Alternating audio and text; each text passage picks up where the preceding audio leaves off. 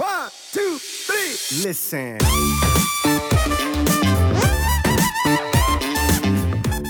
Ähm, das würde ich eben ja, über ein bis zwei Zyklen ebenso machen, eher tendenziell zwei bis drei Zyklen. Ähm, diese Zyklen eben unterbrechen von Deloads, wo ich auch für die priorisierte Muskelgruppe das Volumen nochmal kurzfristig nach unten bringe, weil ich natürlich trotzdem schauen muss, dass ich meine Ermüdung weiterhin manage wie, wie davor, weil mein Gesamtvolumen ist ja letztendlich immer noch das gleiche. Mhm. Ich habe es bloß nur anders verteilt. Ähm, über einen Zeitraum wären, wären das dann vermutlich zwei bis vier Monate ungefähr. Je nachdem, wie aggressiv ich sozusagen das Volumen erhöhe, würde ich tendenziell eher weniger machen. Ähm, heißt vielleicht zwei Monate oder maximal drei Monate, um dann letztendlich wieder das Volumen umzuverteilen, weil ich natürlich auch ähm, Gefahr laufe, irgendwann dann vielleicht ähm, Probleme zu bekommen hinsichtlich eben Verletzungen, weil ich natürlich auch ähm, äh, meinen passiven Bewegungsapparat deutlich höher beanspruche und dieser ähm, tendenziell eben nicht so schnell nachkommt wie meine Muskulatur mit der Anpassung.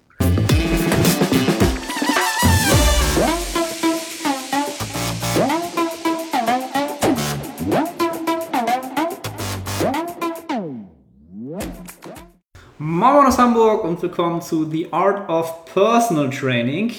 Ähm, mein Name ist Arne Otte, ich bin der Host dieses Podcasts. Äh, ich sage ich jetzt zum ersten Mal, wurde ich darauf hingewiesen, ähm, da die Show ja auch ein bisschen wächst, soll man das durchaus tun, weil äh, auch Zuhörer zukommen und gar nicht wissen, wer ich nun bin.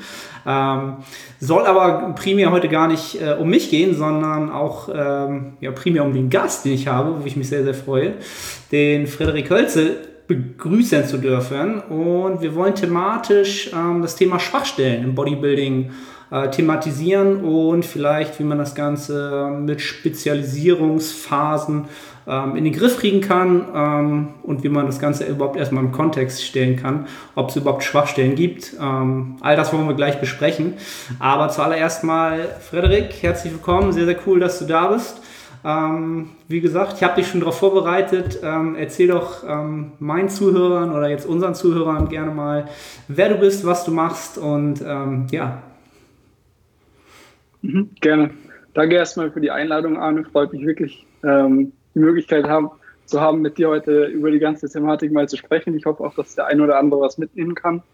Ähm, mein Name ist, wie du schon gesagt hast, Frederik Kölzel. Ich mache gerade meinen Master in Sport and Exercise Science, habe vor kurzem meinen Bachelor abgeschlossen in Gesundheitswissenschaft, ähm, bin einer von zwei Coaches bei AP Methods und betreue oder arbeite dort hauptsächlich eben mit Natural Bodybuildern und Powerliftern zusammen und habe auch selbst bisher zweimal bei der GmbF mitgemacht, ähm, zweimal bei den Junioren und bin auch zweimal Dritter geworden. Einmal in der Klasse über 1,75 dieses Jahr und einmal in der Klasse unter 75 Kilo ähm, 2016. Das war eben 2016 die deutsche Meisterschaft und dieses Jahr die internationale deutsche Meisterschaft. Dort sind die Klassen eben bei den äh, Junioren als auch bei den Männern ein bisschen anders. Und ja, das ist, denke ich, so das Relevanteste, was ich von mir erzählen kann. Okay, das, was äh, die Zuschauer auch, also viele werden dich wahrscheinlich definitiv kennen aus, aus anderen Podcasts oder einfach aus der, genau, aus der Natural Bodybuilding Szene an sich.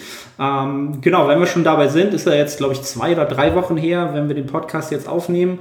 Ähm, die deutsche Meisterschaft war ja für dich oder für, für euch, besser gesagt, ähm, durchaus erfolgreich. Ähm, vielleicht magst du ganz kurz wiedergeben, wie du das Wochenende erlebt hast. Das ist für die Leute sicherlich interessant.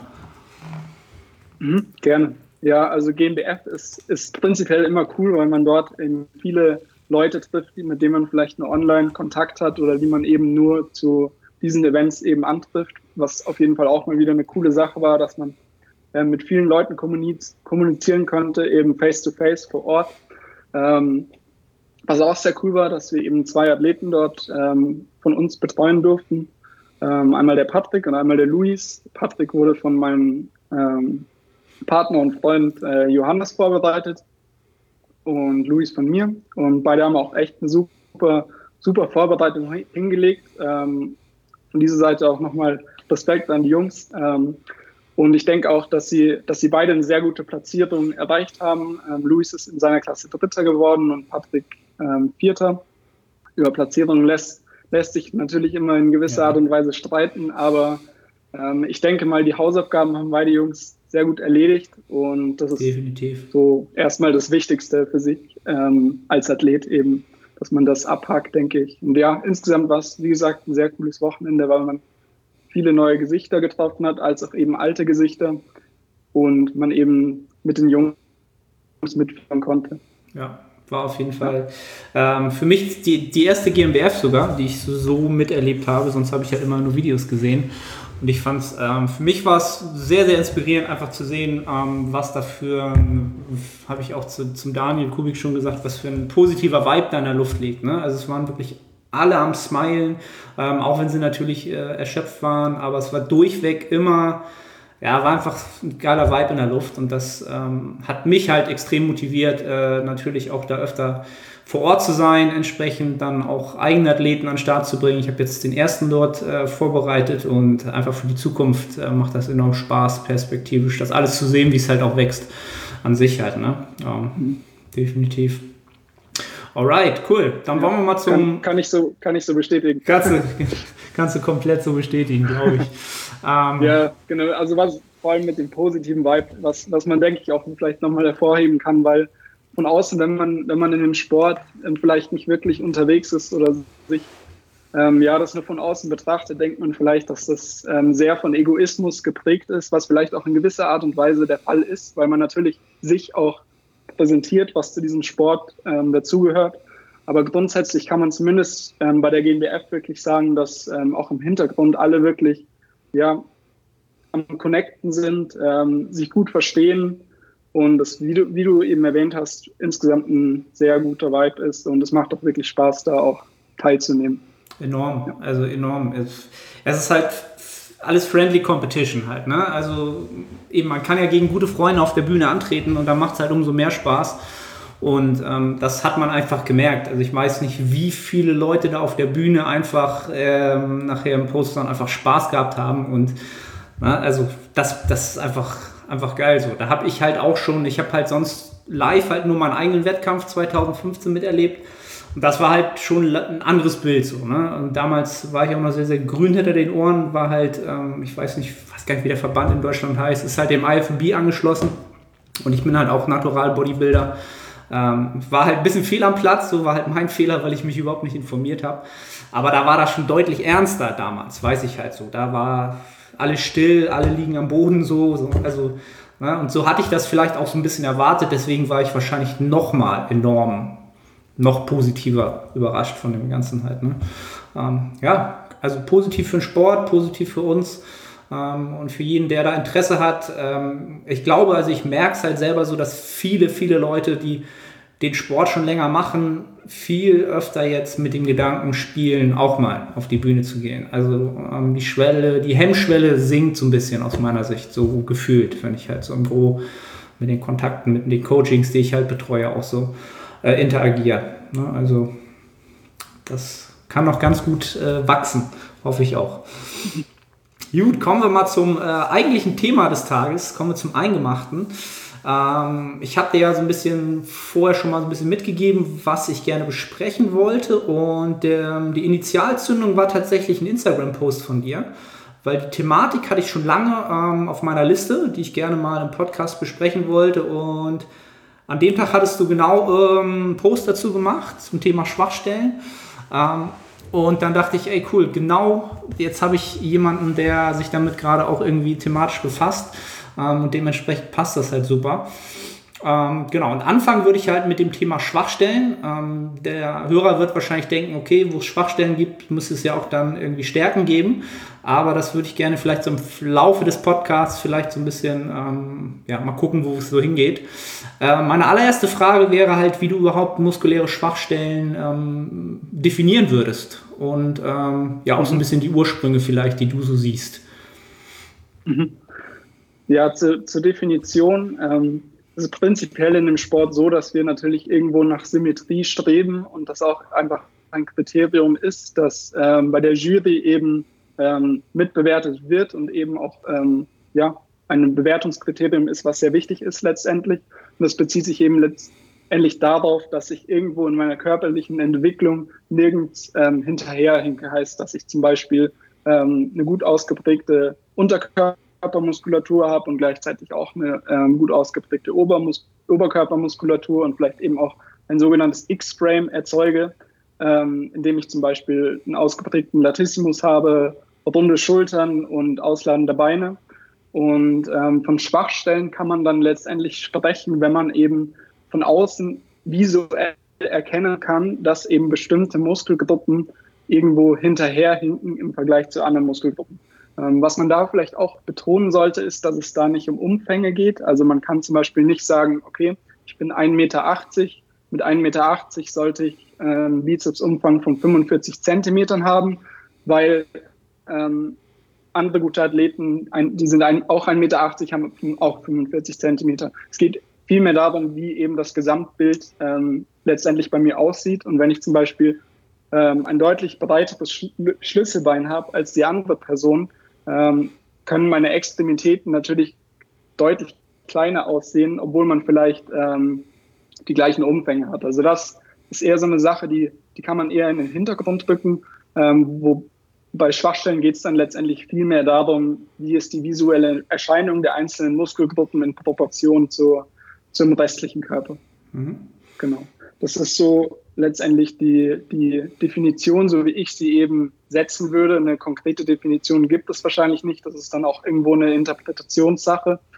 Ähm, aber nichtsdestotrotz ist, denke ich, so Symmetrie eben ein Punkt, ähm, der besonders wichtig ist in diesem Sport und von dem man eben, ähm, ja, bei dem es eben wichtig ist, dass man alle Muskelgruppen in gewisser Art und Weise ähm, auf ein gleiches Level bringt, beziehungsweise dass eine Muskelgruppe nicht zu stark hinter den anderen hinterherhängt.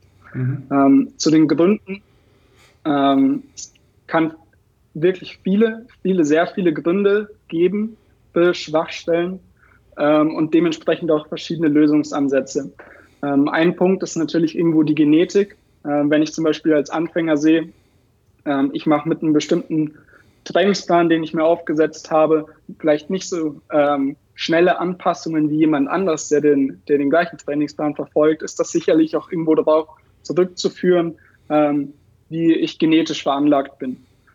Ähm, nichtsdestotrotz ähm, ist es halt nur ein Punkt und ich sollte mich natürlich auch irgendwo immer selbst vergleichen und nicht eben zu weit nach außen schauen und mich mhm. irgendwo mit anderen Leuten vergleichen, die, die, die ähm, eben ihre Entwicklung voran, ähm, vorantreiben, ähm, weil das eben eine höchst individuelle Sache ist. Ein weiterer Punkt ist eben den, den, den man bei An Anfängern sehr häufig erkennen kann, ist eben die Bewegungsausführung.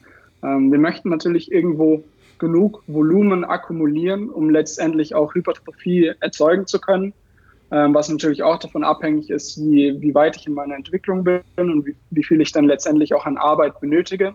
Nichtsdestotrotz ist eben das Volumen, was ich akkumuliere, ähm, dadurch akkumuliere ich ja letztendlich Spannung, beziehungsweise möchte diese Spannung auf die Muskel, Muskelgruppe bringen, die ich eben trainiere. Wenn ich jetzt zum Beispiel Bankdrücken ausführe, möchte ich eben meine Brust hauptsächlich trainieren. Natürlich ist die Schulter auch noch dabei und der Trizeps. Aber wenn ich beispielsweise bei Bankdrücken es nicht schaffe, meine Schulterblätter fixiert zu lassen und meine Schulter rollen vielleicht nach vorne während der Bewegung, bringe ich natürlich auch nicht dieses Volumen, was ich akkumuliere und letztendlich dann diese Spannung auf die Muskulatur. Das ist dann letztendlich der nächste Punkt, der bei vielen, denke ich, auch, auch entscheidendes Kriterium ist, ähm, weil man natürlich sehr oft sieht, vor allem bei noch nicht so weit fortgeschritten, dass zumindest bei einzelnen Übungen ähm, gewisse Dinge eben nicht passen. Und das, das sollte eben ein Fundament sein, um letztendlich die erbrachte Arbeit wirklich ähm, ja, effizient zu nutzen, beziehungsweise die erbrachte Arbeit wirklich ähm, wirken zu lassen im mhm. Endeffekt. Ähm, ja, ein weiterer Punkt ähm, ist letztendlich Stressmanagement und was damit einhergeht, auch Schlaf. Wir haben immer bessere letztendlich Evidenz dafür, dass Schlaf eben immens wichtig ist, zum einen für Muskelaufbau, auch als auch für Muskelerhalt. Heißt, wenn ich ähm, konstant unter, sagen wir mal, sieben Stunden schlafe, ähm, ist das auf jeden Fall eine Baustelle, die ich in Angriff nehmen sollte. Man kann, man kann dort auch pauschal nicht sagen, okay, ähm, du musst acht Stunden schlafen oder du musst sieben Stunden schlafen, weil das eben abhängig ist vom Alter, vom Gewicht. Je schwerer ich bin, desto mehr Schlaf benötige ich vermutlich, je mehr Stress ich habe, je mehr Arbeits- ähm, oder Volumen, das ich akkumuliere, desto mehr Schlaf brauche ich eben. Ähm, aber das ist auf jeden Fall eine Baustelle, die ich die ich in Check haben sollte, mhm. sozusagen, bevor ich mir überhaupt Gedanken mache, könnte ich was an meinem Training verändern. Ähm, was man vielleicht direkt am Training verändern könnte, wenn ich merke, ich habe viel zu viel Stress, dass man sagt, okay, ich komme irgendwo mit meiner Regeneration nicht mehr nach und hier wäre es vielleicht auch sinnvoller, wirklich das Volumen zu reduzieren. Weil wenn ich mich nicht von dem Volumen, was ich akkumuliere, anpassen kann, äh, mache ich im Grunde, äh, arbeite ich vielleicht an meiner Work Capacity oder an meiner Ausdauer, wie auch immer, aber ich schaffe es eben nicht zu hypertrophieren, weil ich eben dort auch ähm, diese Zeit brauche, wo ich mich anpassen kann. Und das findet eben hauptsächlich nicht nur in, in dieser Regenerationsphase statt. Ähm, das ist eben ein wichtiger Punkt. Und ja, ähm, andere wichtige Punkte sind natürlich, wie intensiv trainiere ich. Heißt, heißt ähm, zum einen, ich kann viel zu viel intensiv trainieren und ähm, meine Intensität kann viel zu gering sein. Heißt, wenn ich äh, mich optimalerweise irgendwo so im Durchschnitt zwischen 6 bis 20 Wiederholungen befinde, diese 6 bis 20 Wiederholungen aber konstant mit einer API von 5 eben ausführe, die ähm, einzelnen Sätze, kann ich vermutlich sagen, dass ich irgendwo meine Zeit verschwende, weil ähm, ich eben nicht gen genug Ermüdung akkumuliere, beziehungsweise eben nicht ähm, die volle Rekrutierung meiner Muskelfasern erreiche. Gleiches gilt eben dann auch für, für höhere APIs oder Intensitäten, ähm, gemessen an meiner Auslastung. Ähm, wenn ich zum Beispiel ständig ans Muskelversagen gehe, kann ich davon ausgehen, dass ähm, ich zum einen mit meiner Regeneration nicht hinterherkomme, aber gleichzeitig auch für die jeweilige Muskelgruppe, die ich vielleicht als Schwachstelle ansehe, ähm, vermutlich keine Progression erziele. Heißt, meine Intensität sollte sich vielleicht irgendwo in einem Rahmen im Durchschnitt 6 bis 8 ähm, API befinden. Heißt, ich lasse irgendwo zwischen zwei bis vier Wiederholungen im Tank im Durchschnitt. Ähm, das bedeutet eben nicht, dass, dass ich nie ans Muskelversagen gehe, aber das sollte ich mir eben für bestimmte Phasen vermutlich und für bestimmte Übungen auch ähm, vorbehalten. Und das sind eben grundsätzlich eben Parameter, die ich, bevor ich überhaupt nachdenke, ob ich vielleicht an meinem Training was ändern sollte, ähm, dort eben vielleicht mir Gedanken mache. Und wenn, wenn ich dann das Training letztendlich betrachte, sollte ich mir auch Gedanken machen, okay, wie habe ich überhaupt das gesamte Volumen, was ich eben akkumuliere, über die Muskelgruppen verteilt. Wenn ich zum Beispiel sehe, okay, mein Rücken ist vielleicht eine Schwachstelle, ähm, aber meine, meine Brust nicht, aber ich mache für die Brust im Durchschnitt vielleicht 14 Sätze und für, für den Rücken mache ich nur 8 Sätze. Mhm. Kann ich natürlich davon ausgehen, dass, dass ich auch nicht die gleiche ähm, ja, Hypertrophie erzielen kann im, im gleichen Zeitraum und sollte vielleicht da nachdenken, irgendwo das Volumen zu verteilen. Mhm. Ähm, Gleiches gilt dann auch die, für die Übungsauswahl. Heißt, wenn ich, bleiben wir bei dem Beispiel, Rücken ist mein, meine Schwachstelle, ähm, vor allem vielleicht ähm, der Trapez und die Rhomboiden. Ähm, und ich mache beispielsweise nur vertikale Zugübungen, wo ich eben hauptsächlich den breiten Rückenmuskel, also den Latissimus belaste sollte ich vielleicht darüber nachdenken, auch vielleicht meine horizontale Übung zu integrieren und vielleicht ein bisschen Volumen von den vertikalen Zugübungen zu nehmen und eben für horizontale Zugübungen zu nutzen, wo ich vielleicht auch den Ellbogen ein bisschen ausstehe und mit den Schulterblättern zusätzlich arbeite. Und ja, insgesamt ähm, wäre halt das Fazit zu den Ursprüngen, dass es eben verschiedene Baustellen gibt, die ich in meiner, in meiner jeweiligen Situation betrachten kann, bevor ich mir überhaupt Gedanken mache, ähm, mache ich zu viel oder mache ich zu wenig. Mhm. Also, wie, wie du schon sagst, also du hast jetzt ja super äh, umfassend ähm, und ich glaube auch sehr, sehr ähm, comprehensive äh, wiedergegeben, was eigentlich vorher erstmal sozusagen alles an, an ähm, ja, sozusagen gecheckt werden sollte, bevor man überhaupt darüber nachdenkt, ähm, ob man Schwachstellen hat, ähm, ob sich diese überhaupt entwickeln konnten oder ob man ähm, im Grundsätzlichen, wie du schon sagst, ähm, ja, die Problematiken sich dann vielleicht irgendwann auch wieder akkumulieren, ja, oder dass sozusagen, dass die Arbeit halt nicht auf fruchtbaren Boden fällt. Und da, ähm, ja, wie du schon gesagt hast, als allererstes sehe ich es halt auch meistens primär erstmal die Abfrage, ob ähm, die vermeintliche Schwachstelle eines ähm, Athleten dann halt immer auch ähm, damit einhergeht, dass man sagt, okay, wie ist so deine Mind-Muscle-Connection oder hast du überhaupt irgendwie ein Gefühl für diese Muskulatur oder glaubst du, dass du diesen Muskel ansteuern kannst? Und oftmals korreliert das dann auch mit der Aussage, nee, war schon immer so ein bisschen schwer. Ja, und dann kann man eben, kann man halt schauen, okay, wie ist so die, ähm, ja, ich sag mal so die Bewegungskompetenz, die neuronale Ansteuerung überhaupt. Und ähm, ja, was du auch gesagt hast, was auch, auch immer aus meiner Sicht ganz, ganz wichtig ist, wie ist überhaupt sozusagen das Trainingsvolumen verteilt und wie ist überhaupt äh, das Programming, also pro Trainingseinheit. Ne? Also hat der Athlet überhaupt ähm, ja, alle sozusagen Bewegungsketten drin und hat er auch ähm, ja, so Sachen wie Ansatz und Ursprungs, akzentuierte Hypertrophie sage ich sozusagen mal abgedeckt, ne? dass da sozusagen erstmal alle grundsätzlichen Sachen ein Häkchen hinterkommt und dann kann man äh, schauen, was halt nicht passt. Ne? Aber ja, die Bewegungskompetenz äh, ist aus meiner Sicht am häufigsten sozusagen mit der Schwachstelle ähm, ja, korreliert da am meisten. Ne? Von daher, ja, und dann hast, wie du gesagt hast, es gibt halt zig Sachen, die halt auch stimmen müssen, äh, bevor man überhaupt drüber nachdenken kann, was denn äh, sonst noch falsch läuft ne? bevor diese Sachen halt ähm, kommen. Und da wäre dann auch schon so meine, meine nächste Frage. Ähm, ab welchem Trainingsstadium kann man überhaupt ähm, sinnigerweise nach Schwachstellen suchen? Ne? Also gehen wir mal davon aus, alles, was du eben besprochen hast, ähm, passt. Und ähm, ja, wann macht es überhaupt Sinn, Schwachstellen zu suchen? Und macht es überhaupt Sinn vielleicht? Mhm. Ja, ist natürlich schwierig, ähm, sich da auf einen genauen Zeitpunkt zu einigen, wo man sagt, okay, jetzt könnte man vielleicht schauen, wo, wo liegen die Schwächen und wo liegen auch vielleicht die Stärken. Ähm, grundsätzlich würde ich eben sowas wie Schwachstellentraining oder Spezialisierungsphasen eher als fortgeschrittene Technik oder fortgeschrittenes Tool im Programming ähm, eben bezeichnen. Heißt, ich sollte meiner Ansicht nach beispielsweise schon vier bis fünf Jahre lang eben irgendwo sinnig trainiert haben und eben diese Parameter oder diese Variablen, Entschuldigung, Stimme weg, ähm, diese, diese Variablen, die, die eben ähm, dort eben noch mit einfließen an meiner, in meine Anpassung, dass ich die eben über schon einen längeren Zeitraum, Zeitraum wirklich ähm, abgedeckt habe und mein mein, meine Trainingsplanung auch wirklich ähm, Sinn ergibt, so wie man eben die Arbeit verteilt, was wir auch an, angesprochen hatten. Ähm, grundsätzlich kann, würde ich sagen, kann man vielleicht von, von vier bis fünf Jahren, ähm, nach vier bis fünf Jahren darüber sprechen, ähm, okay, ähm, wo liegen meine Stärken, wo liegen meine Schwächen, um dann letztendlich vielleicht auch am, ähm, ja, am Volumen, das ich für die jeweilige Muskelgruppe eben akkumuliere, eben auch etwas verändere und dementsprechend meine Schwachstellen eben ähm, ja, zuträglich trainiere und diese vielleicht auch in gewisser Art und Weise vielleicht über einen längeren Zeitraum ja, eliminieren kann. Mhm.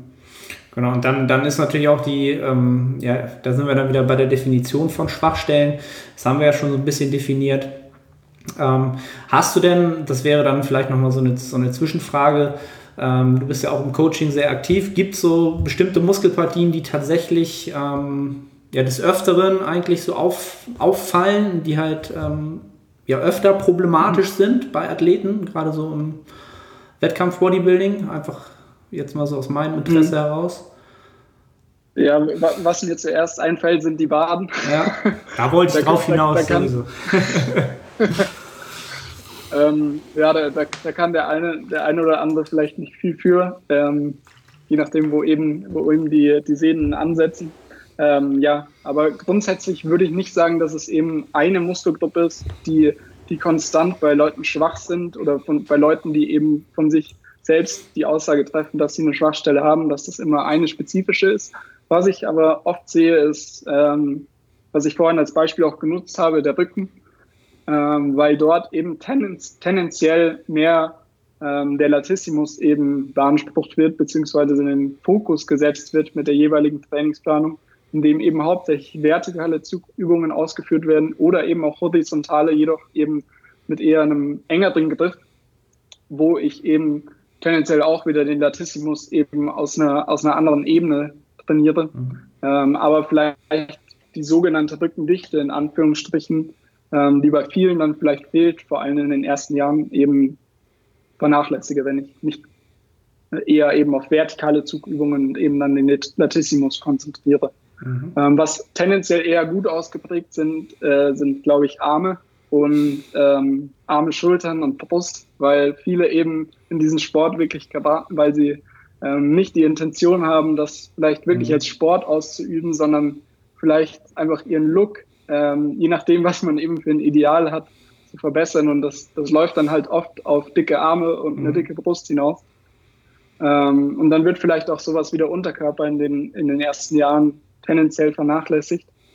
Ähm, aber grundsätzlich würde ich eher sagen, dass es fast die, die größeren Muskelgruppen sind, mhm. die ähm, zu wenig Beachtung finden in Relation, vor allem, vor allem in den ersten Jahren der mhm. Trainingslaufbahn. Ja, es ist auch ein guter Punkt, den du ansprichst. Habe ich so auch jetzt länger nicht drüber nachgedacht, aber ähm, viele werden das natürlich auch irgendwie kennen, dass ja, viele halt äh, anfangen, wie du schon sagst, halt aus, einem ganz, aus einer ganz anderen Intention ähm, und dann irgendwann natürlich das Feuer für diesen Sport und, und für diese ähm, Ästhetik halt ähm, aufkommt und für, für das entsprechende. Und dann ist es natürlich, sind halt vielleicht auch schon zwei oder drei Jahre ins, in die Trainingskarriere sozusagen schon geflossen. Und dann hat man natürlich ähm, entsprechend vielleicht schon ja, in einigen Bereichen deutlich mehr ähm, ja, Fortschritt erreicht als in anderen und das muss man dann natürlich wieder aufholen. Ne? Ähm, genau, und was, was du auch gesagt hast, was halt auch immer, was ich sehr, sehr relevant finde, weil ähm, ich da auch immer so ein bisschen von mir aus spreche, halt, dass sozusagen die Biomechanik des Einzelnen oftmals ähm, ja, nicht, nicht, nicht stark genug in, in, in die ähm, Trainingsplanung und in die Übungsauswahl mit integriert wird halt. Ne? Also wenn du jetzt halt so wie ich ewig lange Oberschenkelknochen hast, ähm, dann hat das halt für die Biomechanik eine ganz, ganz große ähm, Auswirkung auf entsprechende Spannung entsprechender Muskelpartien im Unterkörper. Und äh, wenn man das halt so die ersten fünf Jahre seines Training, seiner Trainingskarriere halt äh, überhaupt nicht bewusst auf Zettel hat, weil man einfach denkt, okay, irgendwie hart trainieren und so weiter, ist auch alles gut, dann hat man halt viel, viel schon ähm, ja, an Potenzial in der Zeit halt einfach gelassen. Ähm, auch ein Thema, was viele Athleten vielleicht mal einfach mal ja, begutachten sollten halt. Ne? Also sich einfach mal im Spiegel angucken und gucken, okay, äh, ja, wo ist so irgendwie eine, eine, vermeintliche Anomalie zum Durchschnitt halt, ne? Und äh, was könnte ich da anpassen? Mhm. Auch immer so eine Thematik. Mhm. Und äh, um, um, um, da vielleicht noch kurz einzuhaken, mhm. ich denke auch prinzipiell, dass es ähm, sehr gut ist, wenn man eben noch eine zweite Meinung sich einholt, bevor man selbst eben sagt, okay, die und die Muskelgruppe ist vielleicht eine Schwachstelle, mhm. weil man natürlich auch ähm, zum einen vielleicht eine gestörte Selbstwahrnehmung hat, was in diesem Sport, denke ich, nicht das Unüblichste ist, mhm. zumindest in gewissen Phasen. Und bevor man dort eben dann ähm, gewisse Anpassungen trifft, im Training beispielsweise, die vielleicht gar nicht so optimal sind für meine, für meine eigene Entwicklung, ähm, würde ich dann würde ich es eher vorziehen, dass man eben vielleicht ein oder vielleicht sogar auch mehrere objektive Meinungen, die das auch wirklich objektiv beurteilen können, weil sie sich auch eben mit dieser Thematik befassen oder weil sie auch in diesem Sport eben involviert sind und sich dort eben nochmal das Feedback zu holen, ob, ob ich mir selbst überhaupt bewusst bin, was, was meine Stärken und meine Schwächen sind, weil man eben vielleicht auch irgendwo eine gestörte Selbstwahrnehmung hat. Ja, de definitiv. Und ähm, Ne? Dadurch, dass du das jetzt sagst, fällt mir halt noch, noch eine Thematik dazu ein. Ähm, Finde ich halt auch immer sehr, sehr wichtig. Deswegen heißt der Podcast auch The Art of Personal Training. Ähm, so entsprechend die Charaktereigenschaft eines entsprechenden Athleten. Ähm, ob man jetzt halt auch sehr emotional an entsprechenden Themen hängt ne? und auch überhaupt ähm, rational handeln kann oder ob es einem einfach vom Typ Mensch sehr, sehr schwer fällt, überhaupt rationale Entscheidungen zu treffen, weil man emotional immer sehr, sehr ja, mitschwingt, sag ich mal so. Ne? Und ähm, dann, dann fällt es besonders schwer, ähm, das zu machen. Und deswegen äh, finde ich super, dass du sagst, ähm, zwei, drei, vier Meinungen einholen und dann kann man immer noch schauen, äh, was kommt da für ein Feedback und dann reflektiert man vielleicht nochmal ganz anders. Ähm, ja, super wertvoll, finde ich super. Ja. Okay, dann äh, würde ich mal sagen, kommen wir mal von dem äh, vermeintlichen Schwachstellen weg, denn äh, wo dann äh, die vermeintlichen Schwachstellen sind, könnten ja nun auch Stärken entsprechend äh, vorhanden sein. Ähm, würdest du Vorteile darin sehen, seine Stärken äh, auch zu priorisieren in bestimmten Szenarien? Mhm. Ja, grundsätzlich würde ich, wie vorhin schon angesprochen, ähm, erst in den ersten Trainingsjahren mich darauf konzentrieren, dass ich irgendwo mir einen Trainingsplan aufstelle oder aufstellen lasse, der eben gezielt jede Muskelgruppe irgendwo ähm, fördert. Und davon ausgehend kann es natürlich trotzdem sein, dass ich irgendwo meine Stärken entwickle, was dann auch wieder vermutlich auf die Genetik und auf meine individuelle, individuelle Anthropometrie ähm, zurückzuführen. Das heißt, wie bin ich gebaut? Ähm, dementsprechend kann ich vielleicht auch, wenn ich einen langen Oberschenkelknochen äh, habe, ähm, ist es vielleicht für mich ein bisschen schwieriger, ähm, massiv zu wirken im Oberschenkel. Oder ich brauche eben deutlich mehr Muskulatur, um eben massiver zu wirken im Vergleich zu jemandem, der vielleicht einen kürzeren Oberschenkel hat. Ähm, das ist eben der eine Punkt. Ich werde vermutlich auch, wenn, wenn mein Training ähm, sinnvoll strukturiert ist in den ersten Jahren, ähm, schon davon ausgehend gewisse Stärken entwickeln, was auch absolut kein Problem ist und auch in dem Sport, denke ich, definitiv Vorteile hat, weil wenn ähm, gewisse Gruppen, Muskelgruppen nicht abfallen, aber vielleicht nicht meine Stärken sind und dafür andere Muskelgruppen eben vielleicht hervorstechen, ähm, habe ich natürlich auch einen Vorteil, ähm, weil mich vielleicht, weil das mir dann letztendlich auch einen Wiedererkennungswert gibt, was mir dann letztendlich auch in, der, in den Bewertungskriterien Vorteile geben kann, wenn ich eben eine gewisse Symmetrie trotzdem behalte. Ähm, wir werden ja wahrscheinlich noch gleich drauf, ähm, drauf kommen, wie man eben seine Schwachstellen dann priorisieren mhm. kann oder ja. vielleicht ähm, im Training berücksichtigen kann.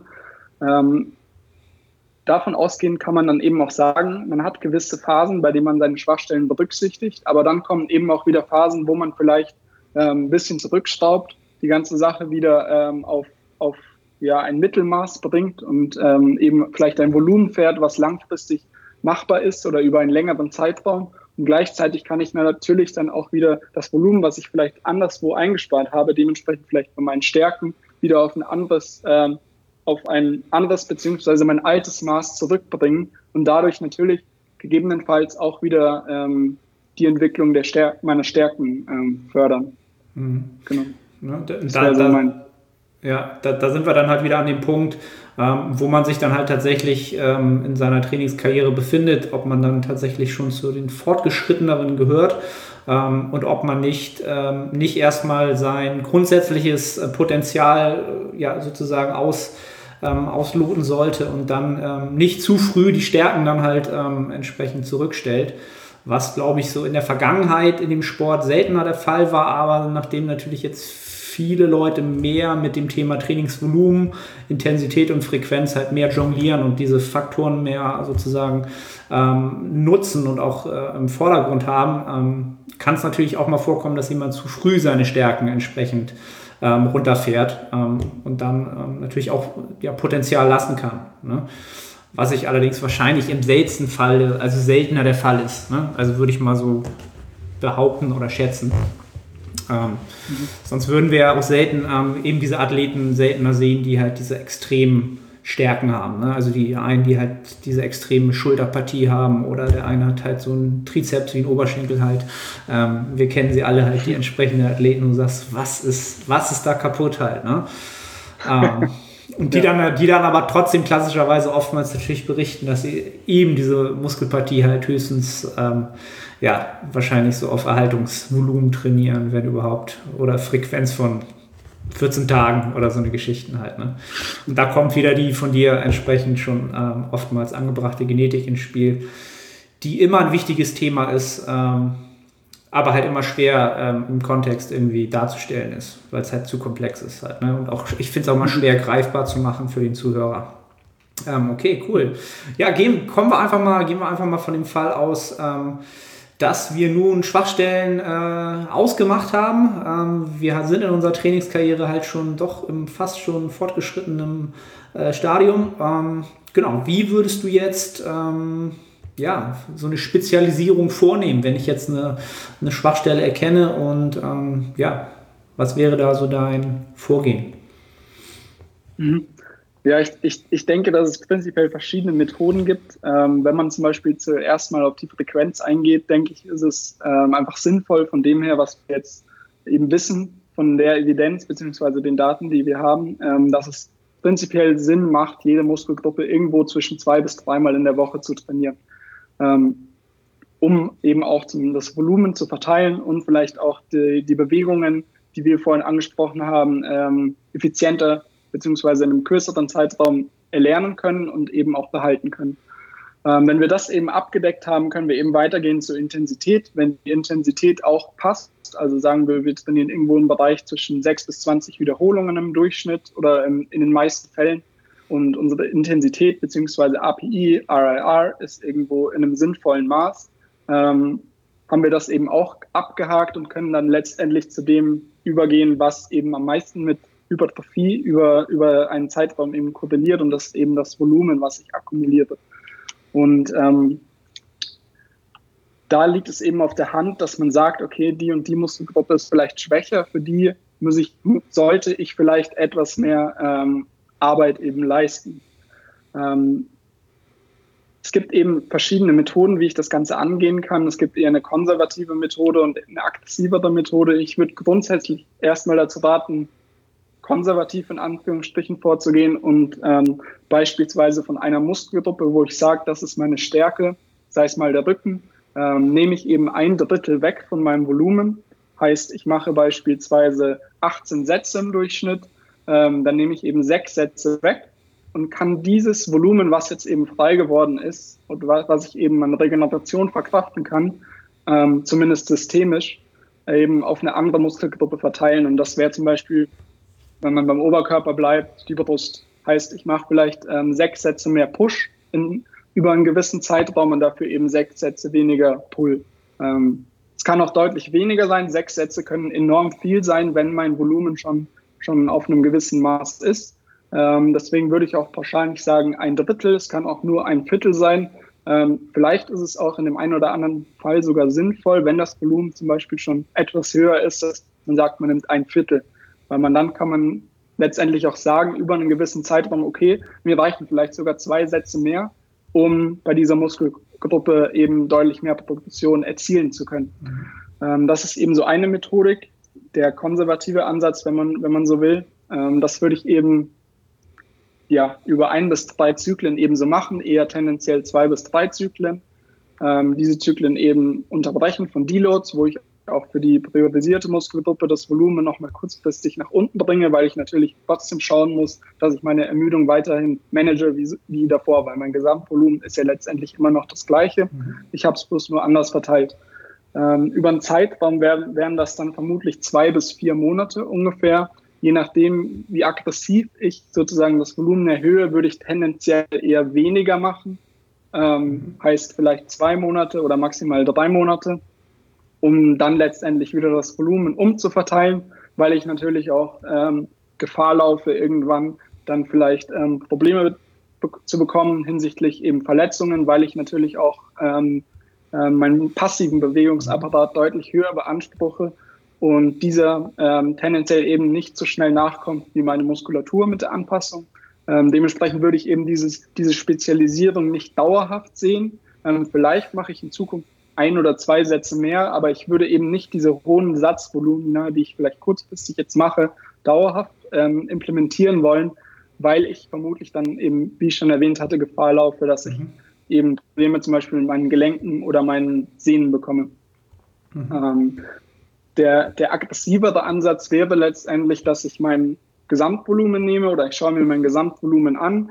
Ähm, zum Beispiel bei dem Beispiel wieder, ich habe 18 Sätze Pull und vielleicht 16 Sätze Push, behalte das erstmal so bei, beziehungsweise nehme nichts weg von einer Muskelgruppe, sondern sage einfach, ich erhöhe das Volumen beispielsweise um 10 bis 20 Prozent für die jeweilige Muskelgruppe und ähm, erhöhe sozusagen meinen insgesamten Workload ähm, zu dem ähm, aggressiv ist es in dem Fall eben, weil ich natürlich dann auch mehr Regeneration in Anspruch nehme, beziehungsweise weniger Puffer habe, mich eben ähm, anzupassen an das Training, beziehungsweise eben weniger Puffer noch mehr zu machen. Mhm. Deshalb würde ich eben erstmal schauen, vielleicht gehe ich den, den etwas konservativen ähm, Weg, um zu schauen, vielleicht reicht mir das auch, weil das Ziel sollte let letztendlich auch nicht sein, dass ich so viel mache wie möglich, ähm, weil wir, wir wissen zwar, dass Volumen und Hypertrophie eben in einer Dosis-Wirkungsbeziehung stehen, aber es ist eben nicht linear, heißt, ich mache immer mehr und kriege immer mehr Anpassungen, sondern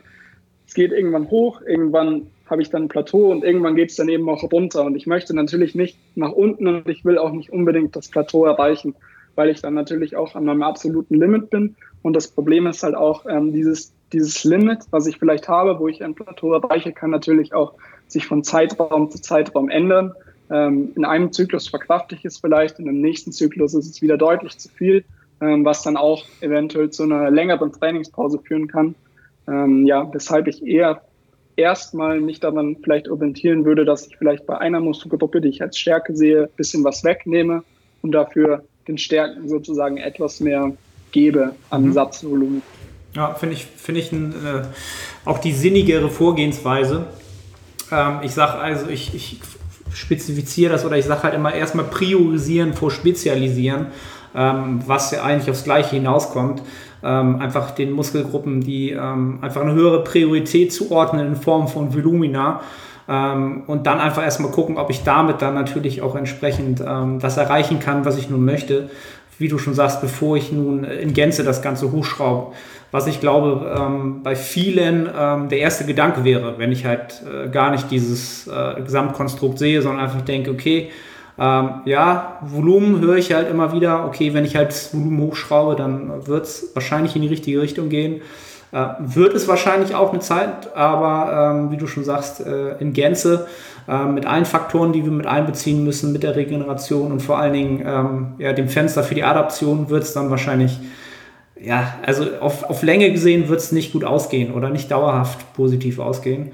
Ähm, deswegen, ja, die Prioritäten anders setzen. Also das finde ich sehr, sehr gut, wie du es erklärt hast.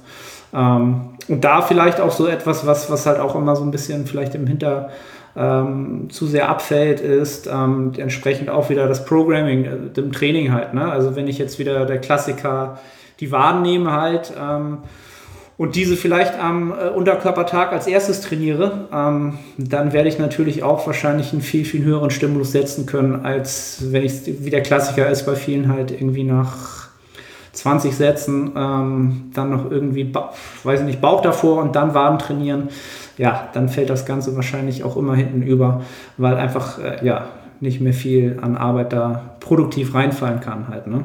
Ähm, vielleicht auch da mal so ein bisschen dran denken, ob man in der Trainingsplan, in der Trainingsplanung nicht viel, viel mehr umstellen kann ähm, und vielleicht ähm, ja, da noch mal drüber nachdenkt, ob man da vielleicht erstmal spezialisiert in dem Sinne oder die Prioritäten anders setzt.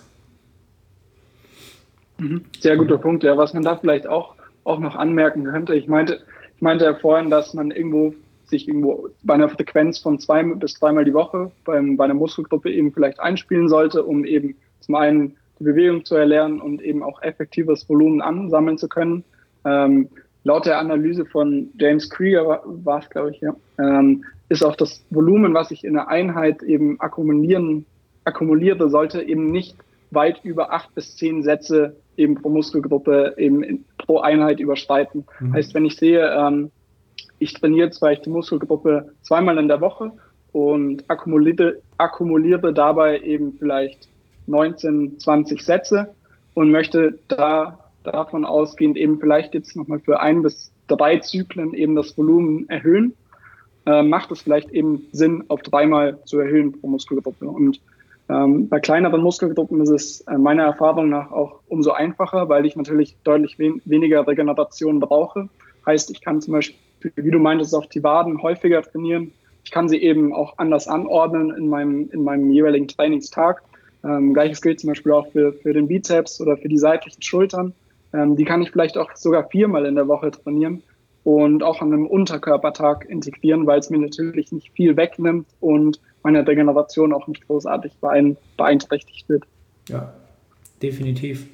Ähm, es ist, glaube ich, auch etwas, was äh, mittlerweile auch deutlich öfter implementiert wird, ähm, sinnigerweise implementiert wird. Ähm, kleinere Muskelpartien vielleicht auch mal entsprechend dann, ja, zum Beispiel auch im Unterkörpertag nochmal mit einzubauen und sie dann entsprechend bei den, im Oberkörpertag, bei den schwereren Druck- und Zugbewegungen dann rauszuhaben, zum Beispiel. Das ist so eine Sache, die mir extrem, die bei mir einen ganz, ganz großen Unterschied gemacht haben. Ähm, also nicht nur vom, von den Adaptionen, sondern auch, ähm, auch wieder vom Thema ähm, mental, wie ich in eine Trainingssession reingehe und weiß, alles klar, jetzt danach ist halt kein Bizeps, kein Trizeps und ne, nichts mehr, sondern das ist raus. Danach bin ich durch. Ist auch nochmal aus meiner Sicht immer so ein Faktor, wie man ähm, mental so eine Trainingseinheit ähm, angeht. Ne? Kann auch nochmal ein Faktor sein. Ähm, cool. Dann würde ich äh, fast sagen, ähm, ich habe mir noch eine Sache aufgeschrieben, ähm, die ich immer so gerne so ein bisschen, ähm, ja, wo ich, wo ich so, so ein bisschen versuche, aus so etwas Negativen vielleicht etwas Positives zu ziehen. Ähm, der ein oder andere Zuhörer wird wahrscheinlich schon mal mit einer Verletzung äh, gekämpft haben oder hat gerade mit einer Verletzung zu kämpfen. Und ähm, jetzt fällt vielleicht irgendeine Muskelpartie aus oder der komplette Unterkörper aus oder ne, was hat ja jeder mal irgendwas gehabt. Ähm, da wäre ja vielleicht ähm, äh, eine Spezialisierung quasi äh, gar nicht umgänglich, weil man entsprechend vielleicht nur den Oberkörper trainieren kann oder nur den Unterkörper trainieren kann. Ähm, da kann man das natürlich auch positiv nutzen, weil da natürlich sozusagen regenerierbares Volumen einfach frei wird, ähm, auch wenn es nicht gewollt ist. Ähm, und dann hat man natürlich die Zeit, äh, die Möglichkeit, da deutlich mehr zu machen oder viel, viel mehr zu machen. Da wäre da so meine Frage an dich, wie handhabst du das, wenn diese Muskelpartie dann zurückkommt? Ne? Also wenn die Verletzung langsam überstanden ist, ähm, diese Diskrepanz wieder anzugleichen. Ja, ähm, ja, dadurch, dass wir eben die jeweilige Muskelgruppe dann über einen gewissen Zeitraum länger nicht belastet haben, ähm, ist die jeweilige Muskelgruppe auch eher anfälliger dafür, zum Beispiel Muskelkater zu bekommen, weil ich eben nicht diese konstante Belastung eben auf die Muskelgruppe gebracht habe. Ähm, dementsprechend würde ich eher dazu tendieren, ähm, das Volumen sehr, sehr gering anzusetzen, vor allem in den ersten ein bis zwei Wochen, ähm, so dass man eben sich langsam wieder durch den sogenannten Repeated Bout Effekt, also indem ich mich an eine Belastung nach und nach gewöhne, eben ähm, wieder diese Kapazität aufbaue, überhaupt so viel Arbeit leisten zu können, wie ich es vielleicht vorher gemacht habe. Und der springende Punkt ist halt auch, ähm, ich werde vermutlich nicht mehr ähm, Anpassungen mitnehmen können, wenn ich wieder auf mein altes Volumen springe, weil ich mich dementsprechend auch nicht davon regenerieren kann. Und ich werde ähm, mit hoher Wahrscheinlichkeit eben deutlich mehr Vorteile ähm, davon ziehen, wenn ich zum einen mein Volumen eher moderat eben einstufe am Anfang oder auch gering, vielleicht sogar unter zehn Sätze. Man spricht ja immer von, von zehn harten Sätzen, die man absolvieren sollte in der Woche ungefähr. Ähm, nichtsdestotrotz denke ich auch, dass es in so einem Fall, ähm, abhängig natürlich auch davon, wie lange war ich, wie lange war ich verletzt und um welche Muskelgruppe handelt es sich, weil wenn man zum Beispiel den, den RDL, also Romanian Deadlifts betrachtet, ähm, hat der ein oder andere vermutlich schon mal mitgemacht, dass man vielleicht, dass man vielleicht vier, fünf oder eine Tage oder eine Woche krank war und dann wieder rumänisches Kreuzheben gemacht hat, dass man da vielleicht wirklich drei oder vier Tage kaum, kaum gehen kann oder sein, sein Kniegelenk nicht beugen und wirklich strecken kann. Ja, ähm, dementsprechend würde ich halt Ähm, dem, genau, dementsprechend würde ich halt ähm, sehr moderat einsteigen, auch was eben die Intensität angeht. Ähm, ich würde eben nicht von Anfang an sagen, dass man ähm, nahe ans Muskelversagen geht, sondern sich dort auch wieder langsam eben an die Belastung gewöhnt, mhm. um überhaupt die Basis zu schaffen, wieder mehr machen zu können. Mhm. Genau, und wenn, wenn man jetzt mal von dem Szenario ausgeht, äh, sagen, gehen wir mal von dem Szenario aus, wir können halt äh, quasi nur den Oberkörper trainieren dann wird zwar regenerierbares Volumen frei. Ähm, inwiefern würdest du das nach oben hin ausnutzen, um ja vielleicht nochmal das Thema, was, was immer gerne genutzt wird, was aber äh, ja immer noch nicht so richtig schwer ähm, belegbar ist mit ähm, äh, der Sensibilisierung für Hypertrophie ähm, einhergehen könnte. Wie würdest du das sehen? Würdest du das sehr, sehr hochschrauben, das Volumen dann, um es auszunutzen? Oder ähm, in Bezug auf diese äh, Desensibilisierung, die vermeintliche? Mhm. Deine Meinung dazu würde mich interessieren. Ähm, ja, prinzipiell würde ich, ich die, die Sensibilisierung nicht wirklich als Argument für, für eine gewisse Trainingsphase aktuell nutzen, weil ich denke, dass man da einfach nicht genug Evidenz dazu hat, mhm. ähm, zumindest als ähm, springendes Argument sozusagen zu nutzen, ähm, gewisse Anpassungen vorzunehmen. Ähm, nichtsdestotrotz denke ich, dass es auch hier wieder stark davon abhängig ist, ähm, wie, was ich eben habe, also wie, welche Verletzung trage ich mit mir und wie, wie stressig ist die, die Verletzung auch für mich. Ähm, wie stark bin ich davon beeinträchtigt und dementsprechend würde es vielleicht in diesem Szenario, wenn ich wirklich stark beeinträchtigt bin und vielleicht sogar immobil bin, mit Krücken rumlaufe, ähm, dass ich vielleicht insgesamt mir vielleicht mal eine Zeit gewähre, wo ich sage, ähm, okay, ich mache ich mach nicht mehr, obwohl ich es vielleicht rein in der Theorie könnte, mhm. weil ich mich vielleicht auch in dieser Phase ähm, deutlich besser erhole. Zum einen ähm, von meiner Verletzung selbst, weil ich natürlich einen geringeren Stressfaktor habe, wenn ich mich von weniger Arbeit eben anpassen muss oder regenerieren mhm. muss. Mhm. Und gleichzeitig habe ich dann vielleicht auch diesen Faktor, dass ähm, ich weniger Volumen mache, mich dadurch von Phasen, ähm, die ich davor vielleicht hatte, wo das Volumen höher war, ähm, vielleicht regenerieren kann. Und ähm, ein Aspekt, der, denke ich, da ziemlich wichtig ist, ist auch die Mentalität. Heißt, ähm, wenn ich durchgehend mit sehr hohen Volumina arbeite, ähm, werde ich natürlich in gewisser Art und Weise in Anführungsstrichen irgendwann ausbrennen.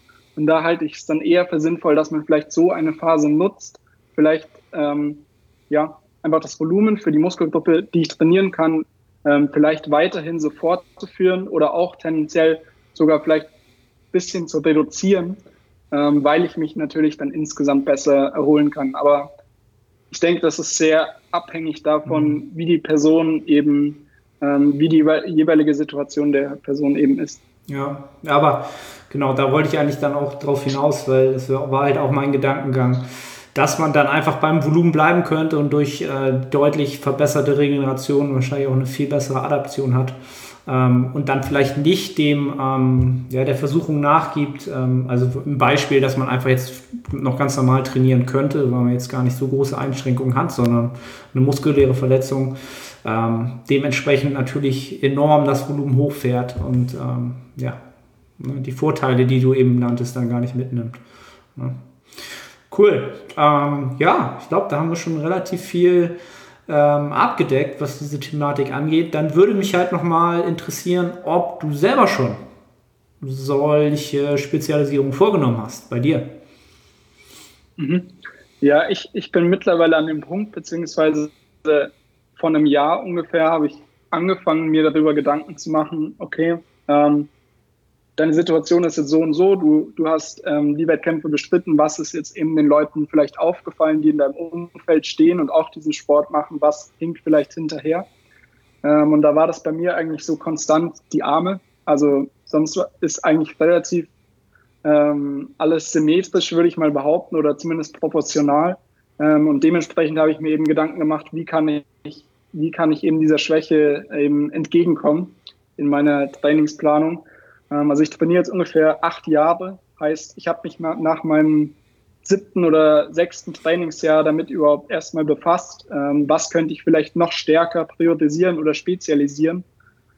Ähm, das Problem war bei mir dann letztendlich, dass ich gleichzeitig eine Problematik am Ellbogen hatte und keine Curls wirklich ausführen konnte, was natürlich vermutlich auch dazu beigetragen hat. Worst-Case-Szenario eines jeden Bodybuilders. Absolut. Ja. Ähm, ja, das hat letztendlich dann auch vermutlich dazu beigetragen, dass meine, mein Bizeps zumindest sich nicht so entwickelt hat, wie er vielleicht könnte.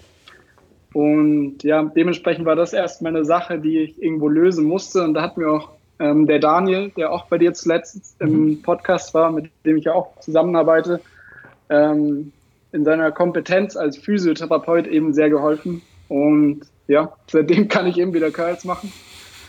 Ähm, und habe seitdem eben, das ist jetzt, glaube ich, gute acht Monate her, seitdem ich das eben komplett im, im Griff habe und eben keine Probleme mehr habe, eben meine Arme priorisiert, vor allem eben den, den Bizeps und habe eben dort jetzt deutlich mehr Volumen eben über mehrere Zyklen akkumuliert, aber habe jetzt auch ähm, letztens eben wieder gesagt, okay, das waren jetzt eben zwei, drei Zyklen, auch wenn es nur eine kleine Muskelgruppe war, ähm, aber ich habe eben deutlich mehr gemacht als davor und ich hatte zu, zum anderen eben noch diese Problematik, ähm, weshalb ich mir dann irgendwo auch selbst eingestehen musste, mhm. dass es vielleicht nicht so sinnig ist, wenn ich jetzt weiter versuche zu pushen, sondern vielleicht auch Vorteile daraus ziehe, wenn ich das Ganze wieder nach unten bringe.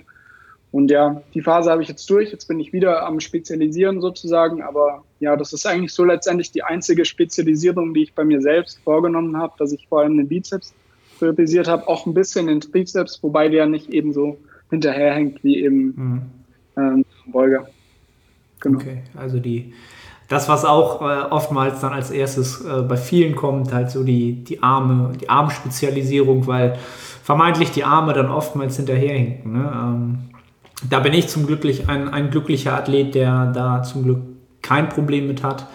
Aber das ist eigentlich, ich finde es, glaube ich, eigentlich als Bodybuilder, es ist dir nicht egal, wo du deine vermeintlichen Schwachstellen hast. Du siehst sowieso immer eher die Schwachstellen halt. Ne?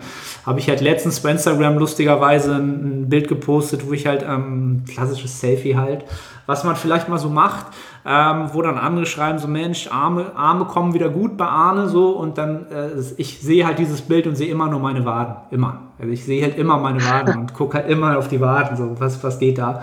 Ne? Also das ist, glaube ich, so der Klassiker. Ähm, da sind wir einfach, eben, da ist wieder unsere Wahrnehmung komplett gestört und da können wir nicht wirklich rational gucken, was da wirklich vonstatten geht.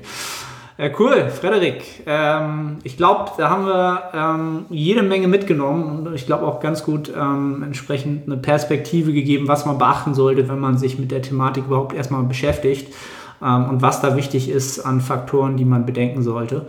Ähm, ja, hat mich enorm gefreut. Ähm, erzähl doch den Leuten ganz äh, unbedingt noch, wo sie dich finden. ja, wo kann man dich finden? Ich werde es alles natürlich verlinken, falls man da mehr Infos braucht, möchte. Mhm.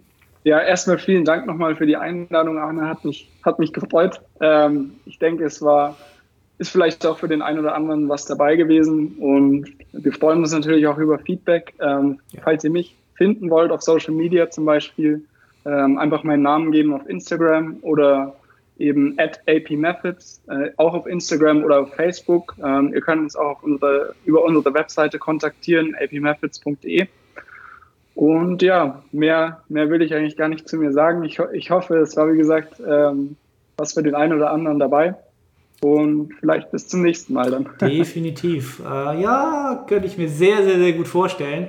Ähm, und wie du schon sagst, ähm, wenn Fragen auftauchen, je nachdem, wo ihr euch das Ganze jetzt entsprechend zu Gemüte führt, ob bei YouTube oder über einen Podcast, entsprechend ähm, bei YouTube in die Kommentare, ansonsten gerne in die Facebook-Gruppe The Art of Personal Training. Ähm, und dann äh, nehmen wir das gerne zeitnah auch wieder ähm, ja, auf für euch, was da entsprechend an Fragen kommt. Und ja, Frederik, ich bedanke mich recht herzlich für die Appearance hier und ähm, bedanke mich bei den Zuhörern und ähm, ja, sag einfach mal ciao und bis zum nächsten Mal. Ciao, mach's gut.